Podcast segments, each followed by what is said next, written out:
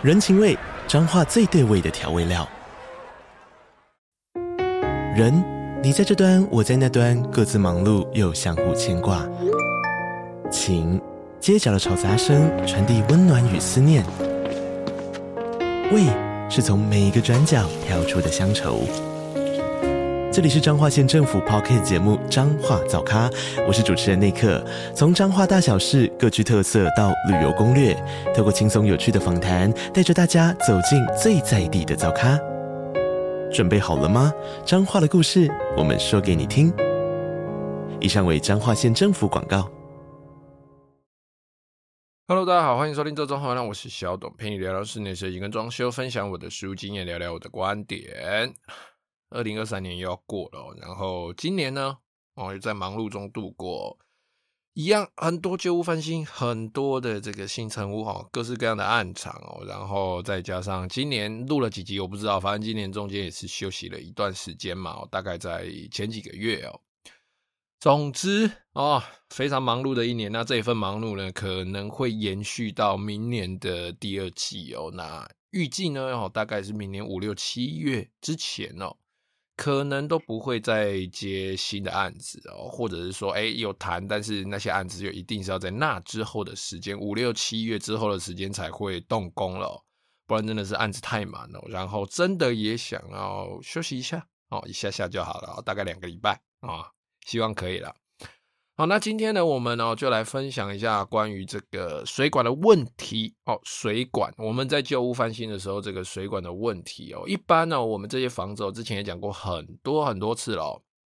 哦，我们在呃翻修一间房子的时候呢，哦，通常都会注意到这间房子它大概是什么时候建造的。那它建造的时间，通常就代表着它所对应的使用水管的材质。那使用这个水管的材质呢，其实。呃，冷水管的话，大概都不太会变呐，哈，大概都是 PVC 的自来水管哦，那个部分就没什么好谈的，就是基本上你有接好哦，它就会没什么问题哦。当然，管内脏，管内会塞一些东西，那都是正常的，因为毕竟台湾的水质也并没有到非常非常的好。那如果说你家在入水口、水塔啦，哈，或者是这个大楼的进水管有加个什么全户过滤设备的话，那当然你们家的这个水管的状况会维持的好一些哦，但是。一二十年前，二三十年前，其实并没有这些东西。那个那个时候的对于用水的这个观念哦，也比较没有像现在这么注重哦。所以，呃，如果说塑胶水管里面哦有塞一些东西的话，我觉得都还算正常哦。那塑胶水管要清洗的话，也都是。啊，以现在技术来说，算是相当相当方便的，还可以顺便试个压，看看有没有漏，要不要顺便翻修一下这样啊？哦，那最大的问题呢是在于热水管哦。那热水管其实从以前到现在，各种材料非常非常多种，有呃一般我们常见的铁管，那铁管基本上已经不太用了，现在大概就只会翻修到那种三四十年前的房子才会看到。哦，那再来就是三十几年前的房子，那时候不锈钢管刚出来，然后不锈钢管呢，哦，它可能会用这个。啊，生铁的，谁呀？就一样是铁的这个弯头零配件哦，所以这个部分特别容易生锈哦。那再来就是还有一些什么铜管啊，哦，那像现在有一些铝管啊，好，那直到现在呢，以目前呢，我制作我自己在翻修做起来，我觉得啊，相对施工啦，哈，或者是一些呃耐用年限哦，相对比较好的哦。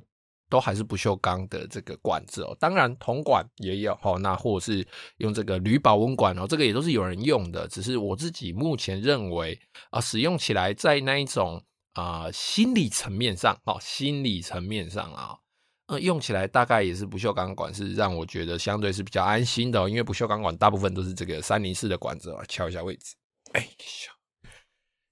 哦，那这个不锈钢管哦，我们在做的话，有一种叫做车牙的哦，它就是用这个缺氧胶啦，哈，然后贴布吸炉啊，哈，等等之类的，反正就是把它锁起来，然后会有各种牙口哦。那它的缺点是，它每接一口哦，这个长度它就要先去车牙哦。所谓车牙的意思，就是在这根管子上面、呃、去做一个螺纹，做一个管牙啦，哈，然后会有公的跟母的嘛，一个是锁进去的，一个是被锁的这样。哦，就把这些弯头啊，各种东西就把它锁一锁，所有的配件都锁一锁。哦，这个是算是管诶、欸，这种牙接口的不锈钢管。哦，那我今天要来分享的是这个不锈钢的这个压接管哦。那不锈钢的压接管呢？哦，照我们的这个呃账面上的数据来说，我没记错的话，不锈钢压接管能够耐压的水压应该可以耐到十公斤每平方公分哦。哦，十公斤每平方公分是什么意思呢？十公斤每平方公分就是。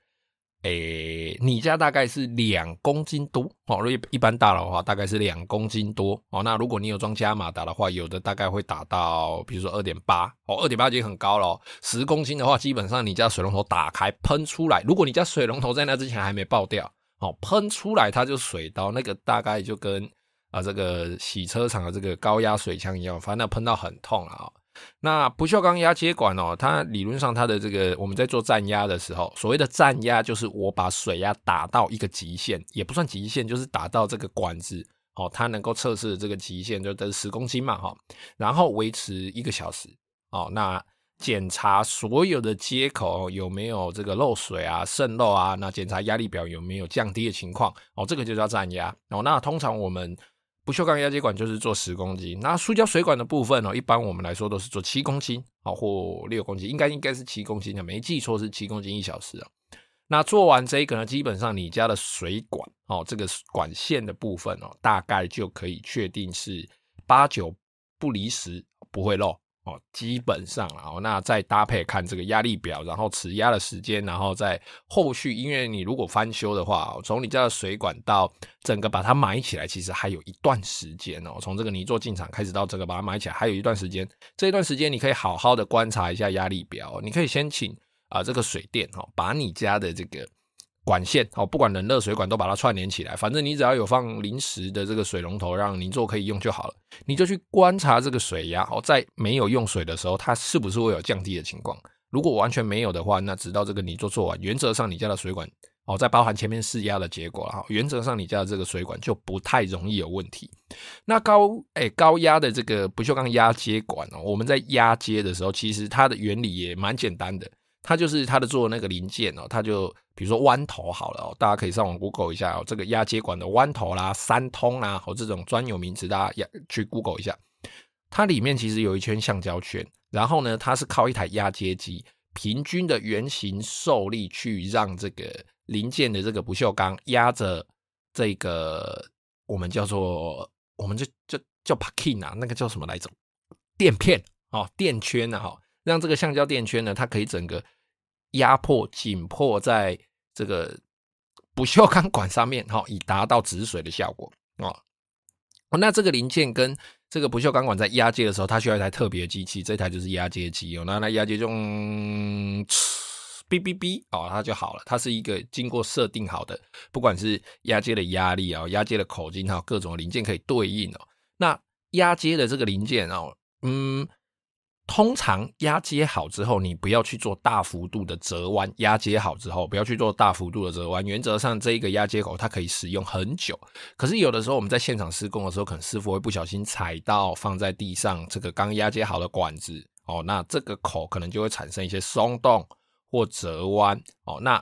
我们后续哦，在试压的时候，可能哦，它那个漏水的地方就会从那个地方跑出来哦。这个是之前曾经发生过，就是那个弯头的地方，每一个人经过就踩一下，踩一下，踩一下，踩一下，踩一下。那一个暗场翻修时间这么长，轮到把它填起来的时候，可能已经过三个礼拜。那这三个礼拜，连那个水泥推车也都不小心去压到。我们自己有遇过，hit 高高高高高高高高高高不会去哦，它的那个。那个弯头的部分啊，他就从那个接缝，哎，发现压力表在掉，好，从那个弯头的部分就开始渗水了。妈的，叫他们不要踩，叫他们把这个这个旁边哦，就是这个要经过的地方垫高，然后铺个木板，哎不铺就是不铺哦，那到最后就踩一踩啊，就会发生这个问题嘛。哦，那当然我们现在都会开尽量去避免这种情况哦，因为毕竟你知道，有的时候我们刚才开始出来做。那时候菜皮吧嘛，没有讲话，没有人要听嘛。那人家觉得说，你的菜皮吧，咖喱公黑背了呗。因为老师傅的观念就是这样。那现在，因为我们的师傅都慢慢的年纪上的这个更新啊，然后观念上的这个更新，大家都越来越年轻了，所以在施作上呢，大家就比较注意这些地方哦。甚至有一些管子哦，在它翘的比较高的时候，我们在呃算是假固定啊，哈，出阶固定的时候，就会帮它在下面哦稍微垫好，然后可能会用水泥稍微去保护它的表层哦，然后尽量。把它配在人在走的时候不容易压到的地方哦。讲远了，反正呢，这个不锈钢压接管哦，它在各种零件上的压接，它是靠一台机器去压接的哦，它并不像哦这个车牙管是我只要有车好牙的零件，我锁一锁就可以了。这不锈钢压接管它是没有任何的牙哦，没有任何可以逼紧的装置哦，它就是有那一只压接机是可以把它逼紧的哦。你如果没有压接机，你就没有办法做压接管哦，没有压接机就没办法做压接管。然后你压好之后哈，你长度折你这个裁好之后。你如果没有弄好哦，不好意思，要么你就是再加一根管子延长哦，要么就是你就把它把它切掉，太长你就是把它切掉，就有的时候会切那种修那种啊、一两公分的，因为有的时候真的太高太长了，它不像牙口的这个不锈钢管，有的时候牙车多一点哦，你还可以稍微微调一下，转一下，多转一下，少转一下，哦去微调的那个高度哦，不锈钢压接管就比较没有办法。那不锈钢压接管的零件哦。现在在市面上大致上分成两种哦，有一种叫做啊、我不确定正确的名称是什么，但是它基本上是分单压接跟双压接哦。这所谓单压接跟双压接的意思，就是我这个口在压接的时候哦，它这个橡皮圈的两侧哦，至少有一侧是有不锈钢的，这个叫单压接哦。等于是我在压接的时候呢，哦，这个零件比如说弯头接管子哦，弯头接管子的一侧，弯头的那一侧。它会被压紧哦，跟那个垫圈的部分它会被压紧，但是这个会有个问题啊，等于是我的这个垫圈的，比如说左边好了，左边是有压接，等于是它右边没有压接。如果我这个管子，比如说稍微有去折到，或者是说，哎，在施工的时候会比较大力、比较粗鲁嘛，我乔那个位置去乔掉，哦，那它这个管子可能就会，比如说稍微擦斜，哎，变得斜斜的啊。如果说它压接的力道，哎。又刚好哦，这个管径稍微大一点，全部都在公差的上限，可能没有弄好之类的，一连串巧合的话，那这个管头它漏水的几率，我说那个风险哦，可能就会比较高。那双压接的部分呢，它等于是在那个电圈的两侧都有不锈钢的皮啦，哈，都有这个不锈钢哦，它们都是一体成型的，等于我在压接的时候，我是两边紧紧的把这一次不锈钢管给它压抓住，所以。它压完之后，这整支不锈钢相较于单压接的，它会比较硬一点哦，整体跟零件的连接度会更好一点，但并不不不代表说它一定不会漏水哦，这是不一定，不是成正比。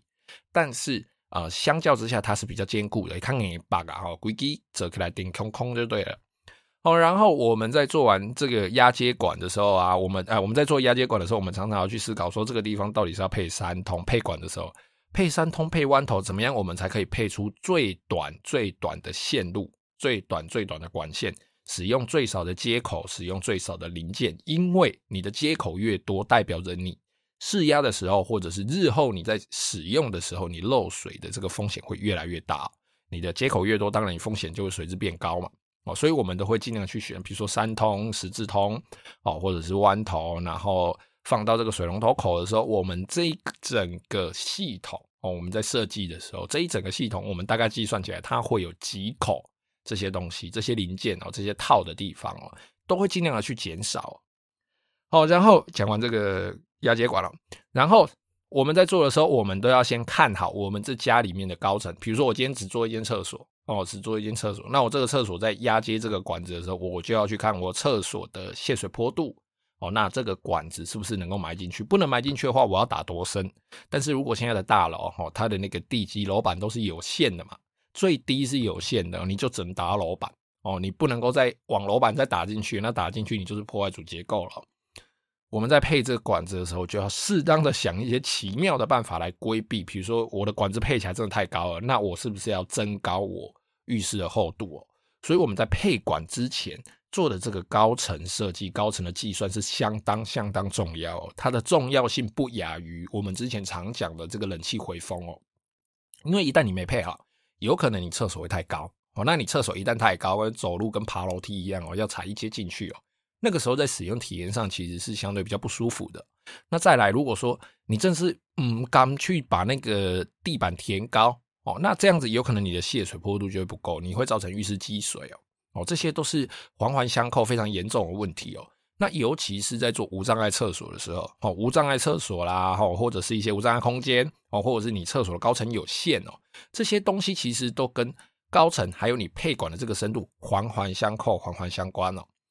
我们的厕所，诶，这个无障碍嘛，哦，等于是你内外都是要平的。你内外都是要平的。一旦你里面配太高，要么你就是要把外面整个客厅啊，包含这整个呃你的所有的空间全部都要垫高，要么你就是要做斜坡哦。那做斜坡进厕所，我怎么想怎么怪啊！哦，如果你厕所里面刚好有水喷出来，那你的水不就顺着那个斜坡流到你外面的空间了吗？哦，所以这个部分。哦，大家在配管啊，哈，或者是在做一些啊这个高层啊管径的计算的时候，要特别的去注意一下哦。那我们配完所有的不锈钢压接管，配完所有的水管之后，我们就要开始试压了哦。那刚刚讲过，不锈钢压接管试压站压基本上是做十公斤啊，但是我们家里很少会配全部都是不锈钢压接管，大部分冷水的部分都会配塑胶管啊，自来水的这个 PVC 管哦，然后。啊，这个不锈钢压接管基本上只配热水哦。哦，那像我自己办公室目前在整修嘛，我全部都是配这个不锈钢压接管，包含冷水也是哦。这个是我们的我们的水电师傅呢说啥避暑算是算上级类啦哈。然后他也想要来试试看说，哎，这如果全部都配不锈钢压接管的话，对于日后的使用，然后我自己房子做实验啊，哈，这对于日后的使用是不是会有什么特别的影响？哦，所以我们在试压的时候，我们就打到十公斤。哦，我们就觉得整个进水的部分全部就是打到十公斤，但是哦，当初我们打到十公斤的时候，发现了一个问题哦，因为它在使用这个塞头的时候，因为每个管子配好之后都会有一个要锁水龙头的出口嘛，那那个出口都要拿塞头给它塞起来，诶，这个时候呢，它就因为它袋子里面没有不锈钢的这个这个塞头，它只有塑胶的塞头，好，所以把塑胶塞头塞进去，就全部都塞塑胶塞头，结果我们打到七公斤的时候，塑胶塞头直接给我喷出来哦。弄弄弄得莫名其妙，然后反正整个喷的到处都是哦。但这个你说怪他吗？啊，也不是怪他，他可能本来认为说啊，这个应该压力没问题嘛，因为毕竟他们在制作还是用比较传统的方式。那对于这些规范哦，或者是该怎么做，还是由我们这个算是以位阶来说，在比较高阶，我们负责管理的人，我们要去告诉他怎么做，不然他就会用他印象中传统的做法去施工，那有可能就会产生一些问题哦，比如说像这个。哦，他转进去之后，哎、塑胶塞头直接嘣喷出来，十公斤而已。那为什么会喷？其实如果你的管子里面都是水，满满的水，其实那个塞头是不容易喷出来的。但是问题就是在于新配的管子里面会有非常非常多的空气，哦，所以在试压之前一定要放气。所谓的放气，就是把管子里面的空气放干啊，哦，放放干净。你在加压力的时候呢，管子空气往上跑嘛，那水会去把空气往前推嘛，所以到最后呢，每个空气都会跑到你这一套管子，比如说啊、你的莲蓬头的位置啦，哈，或者是你的这个水龙头的位置啦，哈，马桶的这个冷水的开关啊，哈，琉璃台这个冷水开关的那个位置的那个头头部的地方，你要锁水龙头那个地方，空气都会从那个地方跑出来，所以你要每一口每一个位置都去把它转松再锁紧。转松松到它会有个放屁的声音，不不不，或是呲，然后直到它喷水，哦，这算是一个比较啊、呃、简单暴力的方式。然后毕竟是我自己的房子了，好，我们就这样子一口一口转，然后把所有的气体都放光之后再打，哦，再放再打，因为你在打的过程中，压力加压的过程中，你里面的水会变气泡水哦，因为它里面有空气嘛，那空气是可被压缩的。那压压压到某个压力，这些空气会直接溶于管内的水哦，你的那个水就会变得跟汽水一样，里面是有泡泡的哦。所以你要去不断的放气，然后锁紧加压，放气锁紧加压，放气锁紧加压，去重复这个过程几次，直到里面是充饱了，全部就是整个管线里面都是水，然后你压力打上去之后，它才不会消下来哦。不然你压力打上去之后，它很容易就会。因为气体的释放，所以你的压力表可能会在那边上上下下哦，它不会固定在一个位置，你就很难去，不好意思，你就很难去判断说你这个漏水到底是因为管线里面的空气造成的，或者是因为你的接头渗漏造成的哦。当然，接头渗漏我们可以拿卫生纸啊，然后又会用手，或者是用任何的方式哦，去去直观的去目视说，哎，这个有没有有没有渗水？这个接头的部分有没有渗水哦？但是最棒最棒的就是我在加压的过程中，我的压力表的压力是不会掉的哦，因为我的管线是一个封闭的系统嘛。那我这个试压试压之后，我整套管线包含冷水管、热水管，它的压力都不会掉，就代表我这一套管线里面是没有任何一滴水是跑掉的哦，所以它压力表就不会动嘛。好，那我们在试压的这个过程里面有空气，有空气压缩之后，它就会把我们那个塑胶塞头喷出来。就刚讲的这个，哦，那喷出来原因就是因为它管子里面有这个空气。哦，然后我们再开始试压到结束哦，这中间呢经过一个多小时啊，经过这一个多小时，实际上我们试了七公斤。哦，我们是七啊，不对，我们是十公斤，后来打七公斤的，因为那十公斤哦，那个塑胶塞都一直喷，一直喷，一直喷，一直喷，然后喷到我们真的觉得很烦。后来我们就只打七公斤，因为我们有的时候在试水的时候，像我们建商啊，或或者是我们一些建筑业、建筑业的朋友哦，他们在装完水管的时候，如果说你是 PVC 跟压接管同时混用，这个时候你打七公斤。哦，两个一起用打七公斤是没问题的，因为塑胶管你打超过七公斤，它非常有爆管的可能性哦，这是非常非常危险的哦。所以到最后我们就是打到七公斤而已，哎，塑胶塞头它就不喷了哦，非常好哦。反正我们就在那边搞搞搞搞搞搞了搞了一个多小时，快两个小时哦。那试压完毕之后，确认我的水都没问题，我们就开始安装配件哦，包含水锤哦，那包含加压马达。那为什么要用加压马达？因为我的这一套系统里面，我有安装软水机。那在大楼这个水塔下来的水，哦，它经过软水机之后，其实它的压力会降低非常多。那再加上它经过软水机之后，它等于是平面送水，哦，就在我这一层而已哦，所以它水压其实是不够的。我洗澡可能会像尿尿一样，哦，再加上它那个水要爬到莲蓬头那个高度再喷下来，那一定会跟尿尿一样。所以我们就装了一台最小的这个四分之一马力的哦，细混一啦，哦，四分之一马力的这个加马达哦，然后来提供家里。整户的这个水压，保证它是充足的。那这个加马达加压过后的水压呢，差不多也就两公斤多哦，不到三公斤，两公斤多。那这一套管线内呢，我会装一些水锤消失器，我可能会装两个，一个是我的主要水源哦，就是大楼进水的这个部分要加一个，然后在我室内的这些管线，我也会加一颗哦，因为毕竟管线算蛮长的哦，一路从啊这个我装软水机的部分，一路延伸到我的。厨房，然后进去两间厕所。我这一段管线随随便便应该用了这个三米长的这个不锈钢管，应该用了有六七支，超过哦六七支，六七支乘以三米的话，大概就是七三，而且二十几米哦，二十几公尺的这个管线哦，所以它算是蛮长的一段距离，再加上有两支哦，哦，所以呃。毕竟是自己房子，好，所以我们在做的时候就要注重一些小地方，因为任何一个小细节，它其实就会大大的影响我这个东西的寿命嘛。呃，虽然我现在多花了几千块，好，去安装这个水锤好了，哦，那它可以减少我之后因为水锤所产生的震动，关水的时候咚咚，那这个咚久了，有可能管线会开裂，咚久了有可能会产生一些噪音，哦，尤其是大楼的管道间内哦，其实现在很多大楼的噪音都不是你楼上在扣扣扣啦，那个都是。啊，这个水锤造成的这个管线震动，在撞击其他的管线，然后管线撞管线或管管线撞管道间的这个墙壁，去产生一些噪音哦。晚上的人在用的时候，或者是这个加压马达啦、泵浦啦，他们在打的时候所产生的这个水锤效应哦。哦，然后呢，我们整套水路在我们泥作要进场之前呢，哈，要完成试压哦。因为你如果没有完成试压，你没有把先你先把你的水搞定，第一个泥作进来它没有水可以用哦，第二个。就算他进来，他开始做，他把你水管埋起来，这个时候你水管在漏水哦，你要妈要处理是非常非常非常非常的麻烦哦。所以你管线进来，啊，把管线做好哦，先试压，全部试压完，确定没问题之后，把临时的这个水龙头啦，哈，或者是你要做的一些加压器啦等等一些，让你的水可以连通的这些配件哦，全部都装去之后，我我会建议在这边直接锁一颗压力表，哦，那你就随时可以观察一下。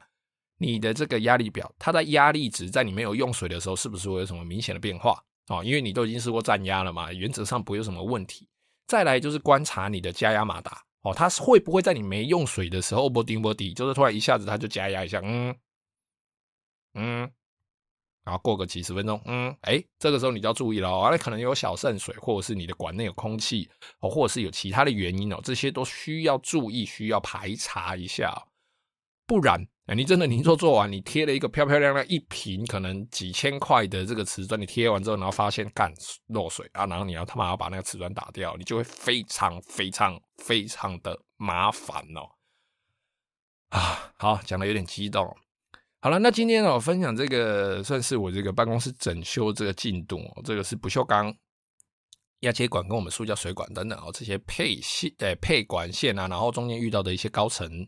的问题啊，然后再加上施压也发生一些有趣的事情哦。然后我自己有安装水锤，然后到最后完成的时候，我会有一个全户过滤系统跟全户软水系统。那等这些水整个都进来哈，从大楼下来。经过这些过滤设备，然后进到我家里的时候，原则上这个水应该是目前我不用花超级多的预算，但是呃，我能够在一个呃，就是花我花一定预算哦，我觉得算少量啦，少量预算的情况下，我所能够达到的一个最好的水质哦。然后这个水质呢，它能够帮助我有下列几件事情哦。第一个就是我的这个热水器哦，它日后在运作的时候，它这个加热棒。这一支加热器上面，我是用电热水器啦，我把这个天然气表拆掉了，我没有用天然气了。